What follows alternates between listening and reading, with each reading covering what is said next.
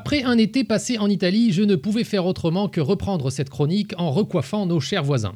C'est bien simple, j'ai tellement de dossiers avec les Italiens que je pourrais passer l'hiver au chaud à faire des vannes en roulant les airs et en agitant les mains.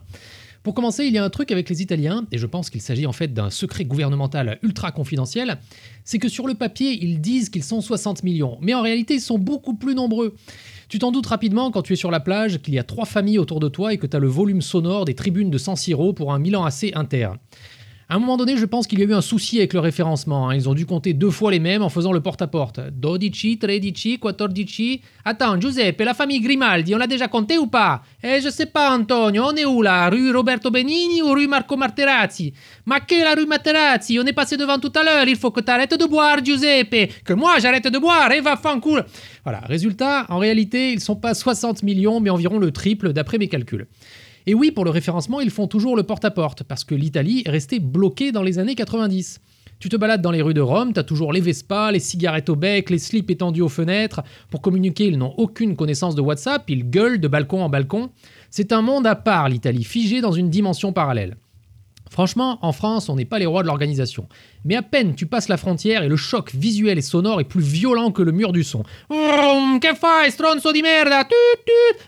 Come va? E la famiglia? Va bene? Pataclop, pataclop, pataclop. Lasciatemi cantare.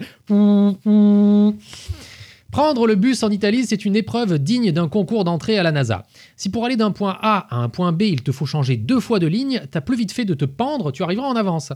En fait, c'est le seul pays au monde où les chauffeurs changent d'itinéraire sans prévenir. Le conducteur, je pense qu'il arrive sur l'avenue où toi tu l'attends, il voit que c'est embouteillé et il se dit, malin, Attends, je vais prendre la rue Eros Ramazzotti et couper par l'impasse Monica Bellucci, ça ira bien plus vite. Hey et ton bus, tu ne le vois jamais. On te retrouve trois jours plus tard, desséché à l'arrêt de bus, le doigt en l'air. Qu'est-ce qui lui est arrivé? Ah, c'est un pauvre Français qui pensait voir passer le bus ici parce que c'est marqué sur l'affichage. Ah, ma che finocchio il y a deux choses qui sont bien organisées en Italie la mafia et la défense de la squadra azzurra. Pour le reste, il vaut mieux adresser une prière au saint patron. Les poubelles italiennes aussi, c'est assez paradoxal parce qu'ils ont un système de tri phénoménal. 12 conteneurs, une pour le plastique, une pour le carton, une pour le compost, une pour les vignettes Panini, une pour les bouteilles de champagne débouchées trop tôt lors de la finale de l'Euro 2000. Mais à côté de ça, tu sors de la ville et les bords de route ressemblent aux rives du Gange. Tu changes un pneu sur une aire d'autoroute, tu attrapes 17 sortes de virus, dont la variole disparue depuis 1979.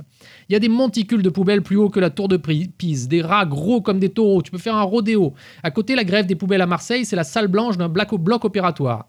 Oui, l'Italie, c'est un gros bordel parce que l'Italie, eh, c'est la vie.